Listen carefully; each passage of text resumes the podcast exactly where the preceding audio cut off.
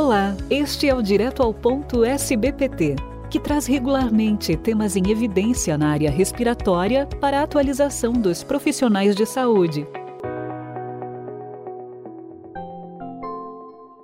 Nossa convidada de hoje é a doutora Márcia Volpe, ela que é graduada em fisioterapia pela UFSCar, com especialização em fisioterapia cardiorrespiratória no INCOR e doutorado em ciências pela Faculdade de Medicina da USP e da Universidade de Minnesota, e atualmente é professora da Unifesp. Olá, doutora Márcia, seja bem-vinda ao nosso podcast. Olá a todos. Primeiramente, eu gostaria de agradecer a oportunidade de poder divulgar ainda mais o nosso estudo ao editor-chefe do Jornal Brasileiro de Pneumologia e à diretoria da SBPT.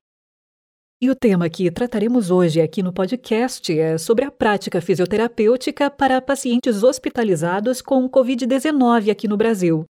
Doutora, nos conte um pouco sobre o objetivo e como foi realizado o estudo sobre a prática fisioterapêutica para pacientes hospitalizados com Covid-19, que foi publicado esse mês no Jornal Brasileiro de Pneumologia.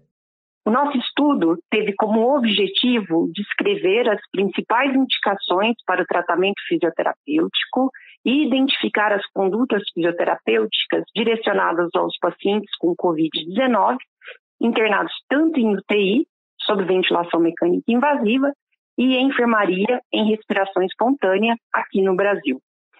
Em relação aos métodos, é, então, como esse estudo foi realizado, Trata-se de uma pesquisa transversal do tipo survey, na qual foram convidados a participar do estudo fisioterapeutas que cuidaram de pacientes hospitalizados com Covid-19 no Brasil por no mínimo 60 dias.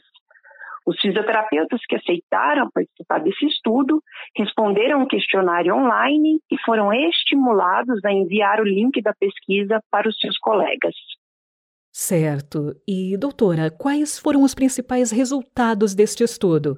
Nós encontramos que as principais indicações de fisioterapia na UTI foram o gerenciamento da ventilação mecânica e a melhora da oxigenação.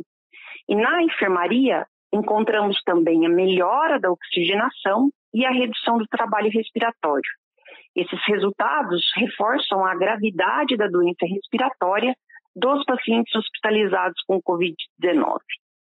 Já a indicação de fisioterapia para prevenção do descondicionamento físico foi menos frequente, provavelmente em função da gravidade clínica dos pacientes.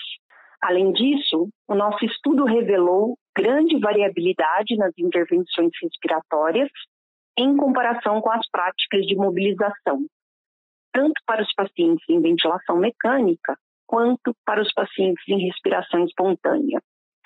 Encontramos ainda que técnicas consideradas eficazes foram subutilizadas. Por exemplo, na UTI, a hiperinsuflação com ventilador mecânico foi frequentemente utilizada por somente 36% dos participantes. Por outro lado, é importante mencionar que técnicas sem evidência científica, como a percussão torácica, foi utilizada apenas por 3% dos respondentes, o que é um avanço. E para finalizarmos, doutora, nos fale um pouco sobre quais as implicações práticas na abordagem da Covid-19 em nosso país. A não uniformidade das condutas respiratórias, tanto na UTI quanto na enfermaria, pode ser explicada pela falta de consenso em todo o mundo sobre as intervenções fisioterapêuticas respiratórias mais eficazes, tanto para os pacientes em ventilação mecânica quanto para os pacientes em respiração espontânea. Mas certamente a Covid-19, por ser uma doença nova, pode ter trazido mais incerteza aos fisioterapeutas durante sua prática. Mesmo assim, Chama atenção que algumas condutas realizadas não parecem ser interessantes para pacientes hospitalizados com Covid-19 que apresentam pulmões inflamados e com redução importante da CRF. Por exemplo, a compressão torácica respiratória lenta e progressiva, de que há evidências de que pode provocar redução da CRF, foi utilizada frequentemente por 38% dos fisioterapeutas da UTI e 45% dos fisioterapeutas da enfermaria. Outro exemplo são os exercícios respiratórios para expansão pulmonar, que ao solicitar aumento da atividade inspiratória, podem aumentar a inflamação pulmonar. Estes foram aplicados frequentemente por 88% dos fisioterapeutas da enfermaria. E essa observação continua válida mesmo que nas perguntas do questionário tenha sido solicitado que os fisioterapeutas considerassem que o paciente não tinha contraindicações claras para a realização da fisioterapia respiratória. Assim, acredito ser necessária a realização de um consenso brasileiro com pesquisadores e especialistas de todas as regiões do Brasil para estabelecer diretrizes relacionadas às condutas respiratórias para pacientes hospitalizados com Covid-19.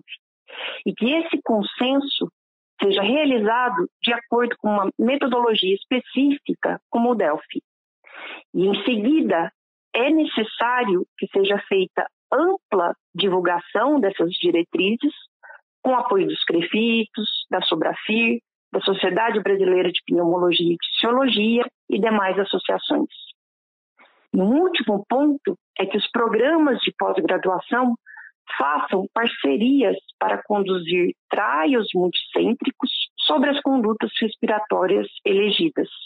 Assim, todos ganham. Pacientes hospitalizados com Covid-19 e mesmo pacientes graves por outras etiologias e os fisioterapeutas brasileiros. E assim encerramos mais um podcast, agradecendo pela sua importante participação, doutora Márcia. Eu que agradeço mais uma vez pelo convite e gostaria de agradecer também a todos os fisioterapeutas que responderam o questionário. Muito obrigada. Este foi o Direto ao Ponto, um podcast da SBPT, com o apoio dos laboratórios AstraZeneca, Beringer, Ingelheim e Chiesi, sempre com conhecimentos atualizados para você. Fiquem bem e até a próxima edição.